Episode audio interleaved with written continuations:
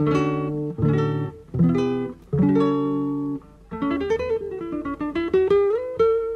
Central 3 apresenta o Cinema Nacional em Revista. É o Central Cine Brasil.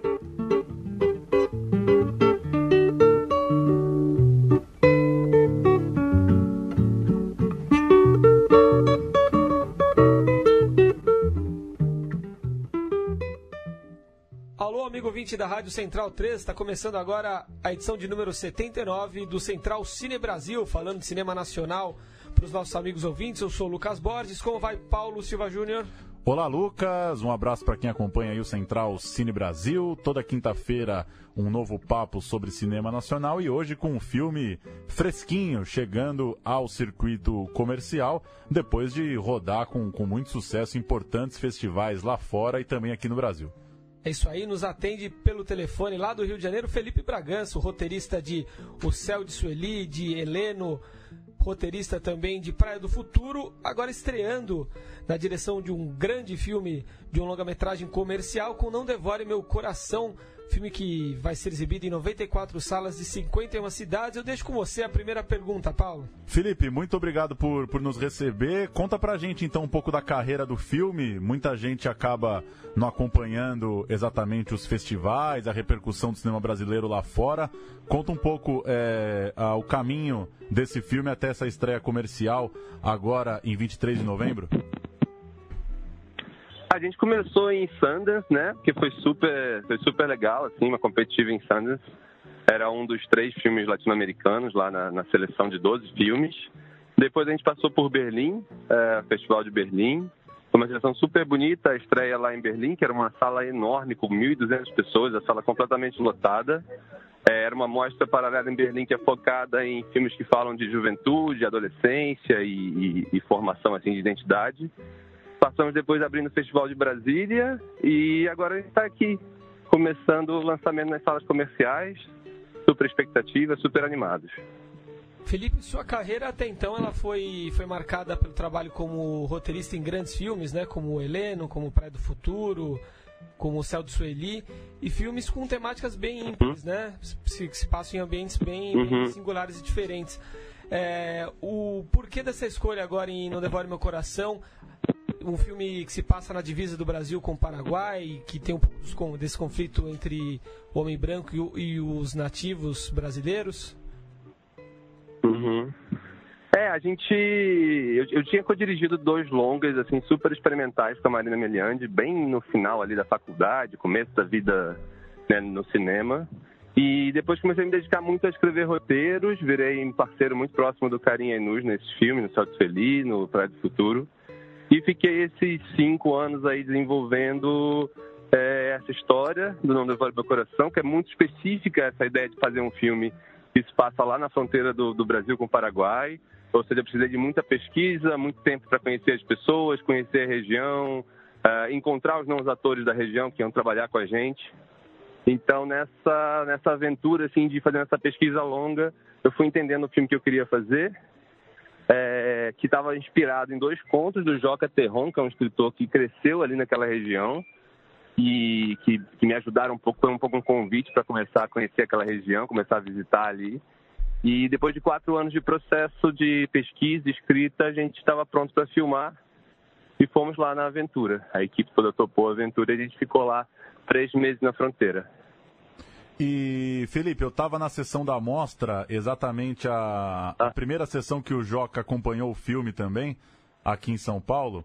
E hoje ele, ele publicou um texto no, no Facebook dele, né, falando da, da emoção e até uhum. do, do, do, desafio, da surpresa para ele de ver esses personagens na tela, personagens que estavam no imaginário dele, mas, claro, estão agora é, sob, outro, sob outro olhar pelo teu cinema. É, e por coincidência, uhum. a gente estava lembrando hoje, antes do programa, do Redemoinho, que é um filme né, gravado em Minas, baseado num romance do escritor uhum. Luiz Rufato. E à época a gente fez o contrário, a gente entrevistou o Rufato aqui no programa para ele falar um pouco sobre essa essa, essa sensação curiosa, né? É inevitável, imagino eu, o escritor ter um certo apego, né, à, à sua obra e ficar pensando, porra, como é, que, como é que o cara vai transformar isso em cinema? Enfim, Queria que você falasse um pouco a sua relação com o texto, é, com o, o Joca é, é, pessoalmente e, enfim, você uhum. enquanto realizador, qual que é a responsabilidade, qual que é o desafio de estar tá trabalhando um texto de um escritor que, é, para os padrões da, da ficção contemporânea brasileira, é um escritor bastante relevante, um escritor conhecido, premiado? Uhum. É, eu acho que é, foi um processo muito natural, assim, num, num primeiro momento, porque eu li o livro do Joca é, por indicação de um amigo, o Curva de Rio Sul, que é essa coletânea de contos. É, me apaixonei por aquela atmosfera, aquele universo ali. São contos muito, muito curtinhos, que mais, mais ou menos criam mais uma atmosfera e apresentam, acho que, elementos, possibilidades de personagens e muito mais um universo do que exatamente narrativas. E naturalmente eu comecei a misturar elementos de alguns desses contos, especialmente dois desses contos, e, e, e achar que ali eu construí uma narrativa. Né? Era um conto que falava basicamente desse amor idílico entre o Joca, o menino, e, e a Bazano, que é uma paraguaia de 13 anos, né, os dois. E um outro conto que falava de um certo desaparecimento de uma gangue de motoqueiros lá na região. E eu comecei a ter a intuição e comecei a investigar aqui nas minhas ideias a possibilidade de transformar esses dois contos numa história só, numa narrativa só, em que uma ecoasse na outra. É, o Joca foi muito generoso desde o começo, assim, ele leu as primeiras versões de roteiro, mas sempre foi muito mais um incentivador do que alguém para ficar ali é, acompanhando o que é que eu podia fazer, qual era o caminho bom ou o caminho ruim a se seguir. É, eu lembro que ele leu a primeiríssima versão de roteiro e se emocionou, e eu acho que foi ali que eu senti também um grande incentivo para continuar, para embarcar nas viagens que eu precisava fazer para lá para escrever esse, esse roteiro final. E é muito bom encontrar o Joca depois nas sessões e conversar com ele depois e, e ver que de alguma forma eu consegui me instalar ali, acho que nesse universo de, de fragmentos de, de memória dele e, e contar esse filme, construir esse filme e achar esses não atores da região lá que de alguma forma deram um rosto e corpo para esses personagens que viviam um pouco, eu acho, nesses fragmentos de memória dele, né? Porque o Joca cresceu ali na região e muita coisa que ele escreveu tem a ver com, essa, com as memórias dele de adolescência. Em relação ao elenco, Felipe, você citou que boa parte do elenco são, são moradores da região mesmo, né? Da fronteira do Paraguai com o Brasil. É, como foi a relação entre eles e um, e um ícone né, global, até que está sempre em novelas, sempre nas telas é, de televisão, de cinema como Cauã Raymond. E, uhum. e como você fez para convencer o Cauã, né? Como, que ele topou estar nesse projeto? Olha, o Cauã tinha lido a primeira versão do roteiro, que foi escrita, tipo, mais ou menos três anos antes da gente filmar, ou seja, em 2012, uma primeiríssima versão. É, gostou muito e eu contei para ele que eu tinha ali um personagem que eu imaginava uma figura mais ou menos como Marlon Brando, alguém que tivesse aquela energia mais ou menos tempo de perigo, de charme, de doçura, tudo misturado e que eu tinha imaginado que aquele personagem devia ser feito por ele e que se ele embarcasse num filme com a gente, aquele personagem tinha muito para crescer, até nas últimas versões de roteiro, é, já pensando no Cauã, eu já começava a mexer no roteiro pensando nele. E ele embarcou, ele topou. Na época, na época não estava muito claro quando é que a gente ia filmar, então obviamente a gente foi ali conversando ao longo de alguns anos, ele leu outras versões e quando a gente teve a certeza da data da filmagem, uh, a gente teve a sorte de conseguir encaixar as, as agendas todas e, e, ele pôde fazer o filme com a gente. Agora, o convencimento assim veio muito da, do roteiro, do universo. Eu acho que desse convite que ele já me comentou uma vez, que era um convite para fazer um personagem que é um personagem que tirava ele de algum lugar onde ele já está mais acostumado a atuar, principalmente nos trabalhos dele em televisão, que ele gosta muito, mas trabalha num registro que não era o que eu estava propondo para ele aqui. E então foi muito fácil, assim, o, o, convencimento num primeiro momento. Na fase final, a grande discussão era a agenda, como é que ele ia conseguir, no meio de tanta coisa que ele faz, uh, parar três, quatro semanas da vida dele para estar tá com a gente na fronteira com o Brasil, com o Paraguai. Mas no final deu tudo certo. É, inclusive, algumas críticas é, tratando muito disso, né? Muitas, muitas pessoas elogiando a, a carreira que o Cauã está seguindo no cinema, né? Porque ele poderia estar tá lá, é, de certa forma, fazendo as novelas, como você disse, num lugar que ele já tem uma certa representatividade e ele vem com alguns trabalhos, né, de tentando, né, se, se desafiar em outros papéis, em outro, outros tipos de trabalho. Uhum. Meio que em cima disso, é, pelo, que eu, pelo que eu me lembro, eu posso estar enganado, a época da estreia em Sundance, é, o filme foi rodado em cinco semanas e com um orçamento de 3 milhões. É, eu queria que você falasse uhum, um pouco da... O que que, enfim... É, as principais dificuldades ali de produção, não só já, já tem uma dificuldade óbvia que é, é levar essa equipe para uma outra região, enfim, as dificuldades óbvias de, de um set de cinema, mas diante desse cenário, assim, fronteira do Brasil com o Paraguai, é, é, pouco tempo, um orçamento que é, é, é tem, vai, vai trazer as suas limitações. É, que histórias que você tem desses detalhes dessa produção sobre que de certa forma servem para a gente pensar um pouco o cinema que está sendo feito aqui no Brasil? É, eu acho que tinha esse desafio desde o começo de fazer esse filme que era é, eu queria fazer esse filme realmente na fronteira do Brasil com o Paraguai, ou seja, eu poderia pegar esse imaginário do, do, do, dos pontos do Joca e pensar em cenar num outro lugar e fazer referência, mas eu tinha certeza que a paisagem humana que eu ia encontrar lá na, naquela região, ou seja, as pessoas, jeito de falar, a cor da pele, a etnia, a, a, a, memória cultural e histórica da região, me fazia ter certeza que eu tinha que filmar realmente lá, ir com as pessoas para lá, levar a equipe para lá. E, e esse é um desafio que a produção né, aceitou junto comigo, ou seja, construir essa logística e essa ideia de levar todo mundo para um lugar que tem, né, que tem alguma estrutura, mas que não está nem um pouco acostumado a receber uma filmagem de, de cinema. É, para isso dar certo, o que eu precisei fazer foi o quê? Eu precisei ir muitas vezes sozinho ou só com um assistente na cidade para poder conhecer muito bem a cidade, conhecer muito bem as pessoas da cidade, conhecer muito bem aquele imaginário, aquelas possibilidades de, de pessoas ali da região, para quando a gente chegasse ali com o filme completo, a gente tivesse certeza de que as pessoas tinham uma consciência do que estava acontecendo ali, ou seja, eu não queria chegar ali naquela cidade pequena cidade como se a gente fosse um OVNI chegando ali com uma equipe para fazer um filme. Eu queria que as pessoas da cidade já soubessem, ah, é o filme do Felipe, aquele rapaz que já vem aqui há alguns anos, conversa com a gente, encontra a cidade, faz perguntas sobre a história da cidade.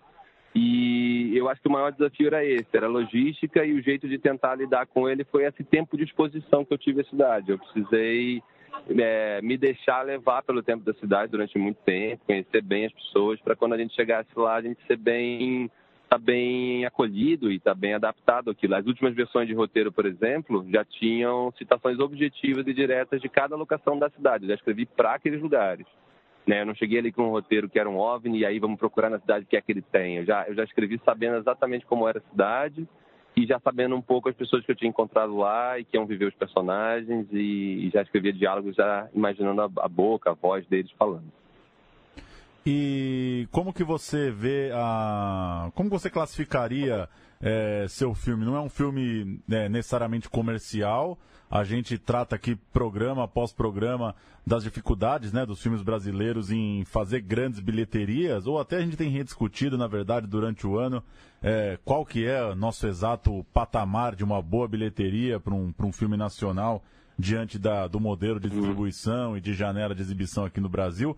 Mas, enfim, é, que, em que nicho que você imagina a, a, a passagem desse filme? É, como que você acha que ele vai ser aceito pelo público, um pouco com base que você já teve nos festivais também? Como que você, é, digamos, encaixaria seu filme no que está sendo feito no Brasil hoje?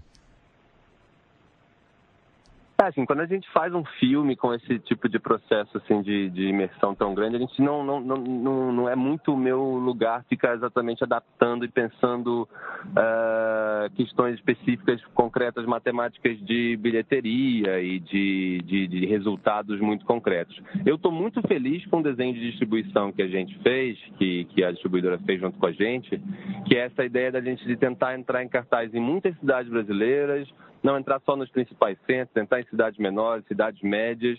É, eu acho que é um filme que fala de memória brasileira, fala de amor, fala de alguns temas universais e também de temas específicos de, de, de identidade brasileira e que eu acho que pode encontrar eco em diferentes públicos, um público da zona sul do Rio de Janeiro até um público que esteja vendo o filme hoje, hoje numa, num shopping center em, em Macapá.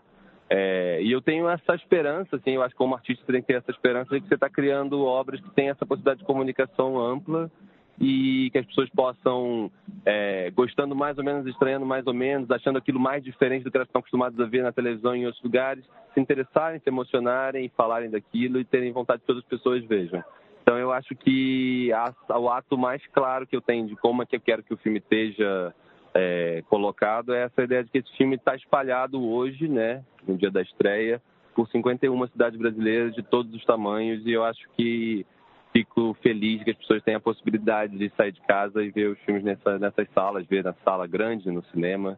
É, eu acho que esse é o lugar onde eu tento me colocar. Alguém que cria coisa para a nossa comunidade, ou seja, para a sociedade brasileira ter a oportunidade de ver. Essa é, eu acho que esse é o lugar onde a gente está quando a gente faz filmes. Legal. E uma última pergunta, queria que você falasse da presença do Ney Mato Grosso, que tem uma, uma participação é, é, bastante, bastante pontual, mas bastante forte, até, até por ser quem é, né? Como que, como que surgiu uhum. essa sacada? Em que momento que, que o personagem dele, ou que ele, assumindo esse personagem, entram no processo ali da produção? É, o Ney tem essa curiosidade que o Ney nasceu em Bela Vista, essa cidade lá na fronteira onde a gente filmou. E no processo de pesquisa as pessoas citavam muito isso, né? Como ele ter vindo ali daquela cidade era uma coisa que era uma coisa importante para o imaginário da cidade. Eu comecei a ter uma vontade de convidar o Ney para fazer uma participação no filme, atuar no filme. É, havia algumas possibilidades de personagem para ele nas, nas, minhas ideias, mas um dia escrevendo o roteiro, numa das versões, tinha essa, essa esse papel é, curto, mas, mas muito importante ali na, na, na pontuação da narrativa, que era desse capanga de uma fazenda, que de alguma forma eu tive uma intuição de que talvez convidar o Ney para fazer um homem conservador, típico ali daquela região rural, é, e que de alguma forma não era exatamente tudo aquilo que o Ney não virou, ou seja, tudo que o Ney, né, de alguma forma, da, da, onde o Ney saiu, da onde o Ney fugiu e foi virar o artista super experimental desde os anos 60, é, eu tive a intuição que talvez aquele ali fosse o personagem que ele pudesse viver no filme. Conversei com ele, ele falou: Olha, eu não quero fazer no filme um papel como se fosse eu mesmo. E eu falei: exatamente isso que eu também não quero. Quero que você imagine uma projeção sua enquanto uma possibilidade sua se você tivesse vivido ali, crescido ali e continuado ali. É, e ele topou a aventura, achou interessante essa, essa brincadeira de, de alguma forma, se colocar no lugar de um homem tradicional daquela região é, que obviamente ele se inspirou em pessoas da família dele, amigos da época, e foi um jeito dele chegar no filme de uma maneira criativa e ao mesmo tempo falando um pouco da memória dele lá da, lá da região. Bacana, Felipe. Maravilha. Muito obrigado por nos atender, Legal. boa sorte na carreira do filme, boa sorte Obrigado a vocês, querido. E parabéns Valeu, aí. obrigadão a vocês, para... Parabéns pelo trabalho. Os, os três filmes né, que o Lucas citou no começo, que que você foi roteirista, Céu do Sueli, Helena e Praia do Futuro.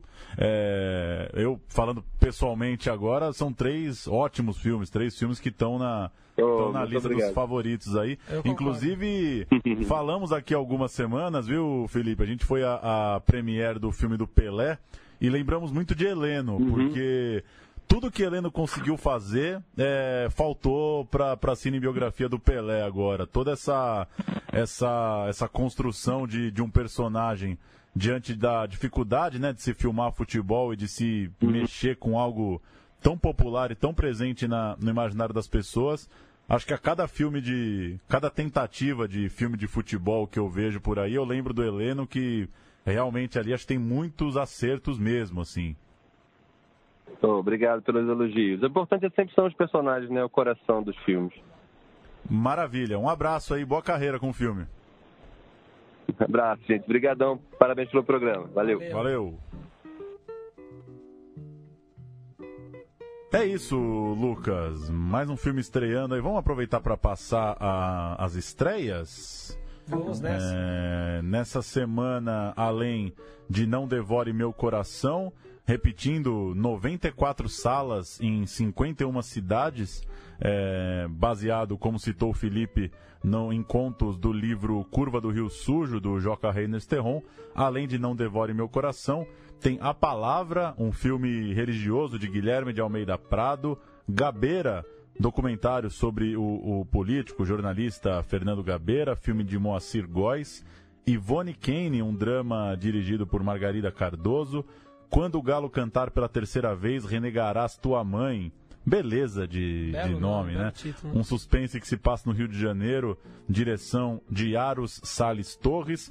Ninguém Está Olhando, um drama de Julia Solomonoff, Lígia, uma escritora brasileira, um documentário da TV Cultura sobre a grande escritora brasileira Lígia Fagundes Teles, as estreias dessa semana. Vários documentários, como no nosso último programa, né, que a gente recebeu o Juliano, a gente falava, né, de, de dos documentários em cartaz, né, um assunto que é sempre recorrente aqui entre a gente. Exato. E começa também é, nessa semana no Rio de Janeiro o, o Cinefute, né? Isso, a partir de hoje, 23 de novembro até 3 de dezembro. Amanhã, né, sexta-feira 24, em Niterói. 30 de novembro em BH e aqui em São Paulo, nos primeiros dias de, de dezembro, de 1 a 5. O, o Cinefood teve uma programação muito legal, né? A gente acabou de falar do Heleno, é uma rara janela, principalmente para a gente assistir documentários é, estrangeiros né, sobre futebol, que acabam não tendo espaço, obviamente, no cinema. Tanto que a sessão de abertura que está rolando nessa quinta noite lá no Rio é Dentro do Vulcão, a ascensão do futebol islandês, um documentário sobre a seleção de futebol da Islândia. E eu destaquei, é, tem vários filmes né, que, que, a gente poderia destacar, uhum. mas para falar de um nacional, é, de um personagem nacional, né? O Alex, né? Ex-jogador de Palmeiras, Coritiba, no futebol turco. O filme Alex Câmera 10, Turquia ao Brasil, Despedida do Futebol, um documentário de, de Cauê Serur Pereira, é, retrata os dois anos, os dois últimos anos da carreira do Alex e foi muito recomendado nessa semana nas redes sociais, por ex-jogadores, quem já assistiu acho que é uma, uma boa dica. Depois vai passar também aqui em São Paulo mais uma cinebiografia de um jogador, esse documentário, São né? São filmes que dificilmente vão, vão ser exibidos no cinema mesmo, né? Pois é, tem. Dá para citar também O Ropeiro, que me chamou a atenção porque é um filme equatoriano, que é difícil também de ter acesso ao cinema do Equador, sobre Sim. um ropeiro do Independente Del Valle. É, e outros filmes de, de, histórias mais conhecidas. Tem filmes sobre a Juventus da Itália, é, filme sobre jovens imigrantes lá na periferia de Roma. É, tem o Will Never Walk Alone, a famosa música de torcidas na Europa. É, rendeu um filme alemão sobre, sobre a história dessa música. A gente falava do Pelé agora com o Felipe. Tem um, um documentário Pelé, o Rei Desconhecido, que promete trazer arquivos estrangeiros, imagens inéditas sobre o Pelé. Enfim, a dica aí do Cinefute número 8 já, sempre conseguindo programações enxutas, né? Não tem, infelizmente não tem grandes investimentos, mas em 10 dias ali, 5 dias numa cidade, 5 na outra, você acaba tendo uma, uma boa programação aí. Bacana. Falando agora de bilheteria, filmes brasileiros é, em cartaz é, há alguns dias, Gabriel e a Montanha chegou a 29,6 mil pessoas, 6 mil espectadores após três semanas em cartaz. On Yoga Arquitetura da Paz fez mais de 2 mil pessoas em nove salas no primeiro final de semana. No Intenso Agora, filme filmaço de João Moreira Salles, 6,1 mil na segunda semana em exibição. Vazante, o filme de Daniela Tomás, 5,4 mil na segunda semana em exibição. E Entre Irmãs, 57,5 mil na sexta semana. Todos filmes cercados de muita expectativa, ou grandes filmes, né? Dos que Sim. a gente assistiu aqui. Só o On Yoga eu não vi. E com números bem baixos, né? De bilheteria. Pois é, e aquilo que a gente vem falando, né? O, o Gabriel Montanha batendo aí 30 mil. É, não, não vai ser um desses filmes como, como a gente falou de O Filme da Minha Vida, como Nossos Pais, que Passar conseguiu ali, né? superar né? é, essa fase do, dos 20, 30, 40. Entre Irmãs, né? Um público até bom, é, quase 60 mil, vai bater 60 mil. E e é engraçado, né? Não tem, não tem muito para onde correr, né? Até difícil a gente ficar especulando muito sobre os números. Mas eu achava, pela divulgação, por ter conseguido é, rodar aí os programas de TV, coisa e tal, eu achei que Gabriel Montanha podia ter um público um pouquinho maior. Eu acreditava também, não sei nada, se fôlego, não. Nada gigantesco, ano. é, mas sei lá, algo próximo dos 100 mil, pelo menos. Eu acreditava que ia chegar perto desses outros três filmes que a gente citou aí, que ficaram na base dos 100, 200 mil espectadores, né? Pois é, e, e é engraçado, né, e vendo a, a repercussão, né, as pessoas agora começam a assistir o filme, né, é, e imagino eu, né? Pelo menos as pessoas que eu tenho contato, a maioria das pessoas gostando bastante de Gabriel Montanha, assim, né? Sim. né? Claro, com todas as críticas que pode ter ao personagem, mas é, é inegável que a, que a produção chama atenção. É, a gente não falou muito do No Intenso Agora, né? É, nesses últimos dias. E o que que, que que te pareceu? É, eu assisti com, com o Murilo Costa esse filme. Eu já nem lembro quando foi, foi no começo do ano, foi no. Não é tudo verdade, né? Não é tudo verdade, já faz bastante tempo. Eu acho que a gente chegou a comentar na época, né? Muito antes do filme estrear. E é a caixa punch mesmo, né? Ele sempre com, com essa narrativa muito própria dele, muito rica, né? Para contar uma história bastante né, íntima, uma história da mãe dele com um arquivo de imagens impressionante, né? Que vai da República Sim. Tcheca até a China, passando pelo Brasil no, durante a década de 60. É, é uma, um filme grande, né? Realmente. Eu, é, uma coisa que eu acho engraçado, conversando com algumas pessoas que têm crítica. Tem um, existe uma crítica negativa recorrente, né? A, pela figura que é o João Moreira Salles, né? Ele, inclusive, em algumas entrevistas, ele admite isso, né? Inclusive, na última entrevista agora na Rede Globo para o Pedro Bial, ele disse que essa questão acaba incomodando ele mais no Santiago do que nesse filme novo, no Intenso Agora.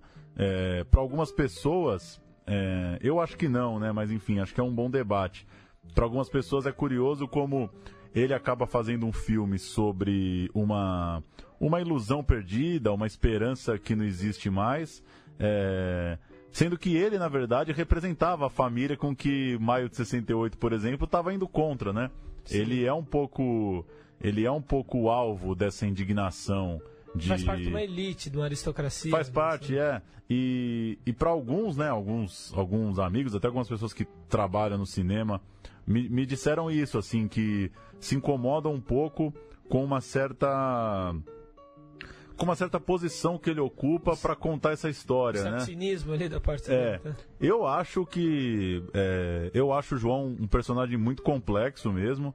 Se você for pensar que é, ele tá, claro, ele está fazendo um filme para refletir sobre a luta de uma geração e ao mesmo tempo ele está dizendo lá que é, é, mamãe queria ir embora da baderna, né? Sim. Então eu acho que isso já é um já é um, um, uma, uma meia culpa burguesa, meio Sim. desajeitada, né? É, meio né? ao estilo dele mesmo. É, não é segredo nenhum que a família Salles é acionista de Itaú, uma das famílias mais ricas do mundo, e que eles são mecenas das artes, financiam pois o é. cinema, é. enfim. Né? E aí o cara faz um filme dizendo que a esperança acabou. É, e você assiste o filme no próprio cinema do cara, é, né? Que você tá indo é. lá no, no Espaço Itaú. Enfim, Sim. é uma. Como eu, eu Moreira que... Salles agora. Pois é, tem, é muito complexo mesmo. Agora, eu acho que tem sim essa. Eu acho que tem sim essa autocrítica, esse meia-culpa, talvez um pouco desajeitada, é claro. O João não vai abrir o filme dizendo, olha, é, eu sou isso, isso e isso, eu acho isso, isso e isso. Não, tem muita tá ali no jogo da montagem, na poesia. É. Mas eu não sei, eu, eu, eu, eu gosto da, da complexidade que é pensar o cinema dele, assim, é, né? independente de tudo, é, é, um, é um cinema muito sofisticado, né? Sim. Ele é muito refinado, né? Na, uma maturidade, enfim, assim, é, de cinema absurda, né? É, um outro nível, né? Mas eu gosto desse, desse debate, assim, eu acho que dá para pensar, dá para pensar por esse lado, assim, né? Afinal, é, não dá para descolar o lugar que uma pessoa vem quando ela se propõe a fazer um filme que reflete sobre gerações, né? Que está falando de, de né? É, tá apontando o dedo para um Sim. sonho perdido, né? É, não tá Sendo isento, que, né? que não é nenhum um sonho no qual ele era protagonista, mas enfim, prefiro, falei tudo isso para falar que é muito prefiro muito mais No Intenso Agora do que Santiago, nessa, ah, é? nesse debate, é, assim. difícil. É... Eu, eu, gosto, eu gosto da. Eu gosto da complexidade de. Eu gosto da problematização que ele tenta, com todas as contradições, Sim. né? Que é pensar o mundo e ao mesmo tempo. É, é, mamãe estava feliz, é. sabe? Então é, é. eu, enfim, acho que é acho que é um bom uso da linguagem de documentário, assim, e misturar. um detalhe, um filme de um documentário de quase três horas, né, duração. Pois é. Ele até pediu com... desculpa na primeira exibição lá na é Tudo Verdade pela duração do filme. E outra coisa que incomoda algumas pessoas é o excesso de silêncio, né? Porque é. num documentário às vezes você pode, às vezes você banaliza um pouco o silêncio, né? Um silêncio absoluto no cinema, ele é muito poderoso, né? Sim. E o No Intenso Agora usa muito isso. Tem várias em vários momentos ele repete o insert e mantém um silêncio, né? Sim. E aí, tudo bem, ele gosta. Ele usou até na, na entrevista, né, na Globo, aquela coisa do, do Coutinho, né, que tentava reduzir um cinema ao mínimo. E aí ele foi. E aí, né, se for ficar fazendo esse exercício, como que você reduz um cinema ao mínimo? Chega o mínimo que é uma, uma imagem de arquivo e o silêncio, né? Sim. Ou, enfim, uma pessoa falando com as mesmas imagens passando e tal. Mas é. É um grande exercício, assim. Vamos ver se a gente consegue trazê-lo no programa, né? Ou seria que não? sensacional. Tem uma última, que é o lançamento da plataforma SP Cine Play, locação de filmes nacionais é, on demand. Então, tem 10 longas lá na plataforma, R$ 3,90 cada uma, filmes entre 2013 e 2016. E essa parceria né, da O2 com a, com a SP Cine, com a Prefeitura de São Paulo, para tentar é entrar nesse jogo aí, né, da- das locações e tal, né? Poucos Afinal- filmes, né? Demorou é? tanto pra, pra ser lançado. Pouco, né? né? É, eu fiquei curioso para entender isso. De repente é uma coisa pra gente pesquisar e, e comentar depois. É, sobre a, não sei se sobre a burocracia mesmo para entrar na plataforma. Não sei se é uma Sim. curadoria. Sei lá, a maioria dos filmes, filmes, é, acho que gravados ou de cineastas de São Paulo, né? Tem, tem Califórnia, da Sim. Marina Persson, tem o último filme da Ana Mulher, o Mãe, Mãe, como Mãe só nome? Mãe uma, Só tem o Uma. de menor, né? Sim, E filmes, enfim, é, grandes, assim, né? É, filmes que, que já estrearam e, e que tiveram uma repercussão grande. Enfim, entender as intenções dessa, desse filtro, né? Eu não sei, num- uma opinião de um leigo, nem sem pensar muito em negócio, eu acho que uma coisa desse tipo ela tem que ser bem democrática e aberta, porque, né, para ter um site com pouquíssimos filmes e os, e os mesmos que já estão na televisão ou no Netflix e tal, não, né, você Ah, eu acho que a lista é pequena, mas pelo menos são, tem, tem alguns filmes ali que são difíceis de achar. E esse é Sim. um problema, né? Que eu acho que o SP Play pode solucionar. Colocar esses filmes sem espaço, que ficam pouco tempo no cinema, em algum lugar, né? Sim.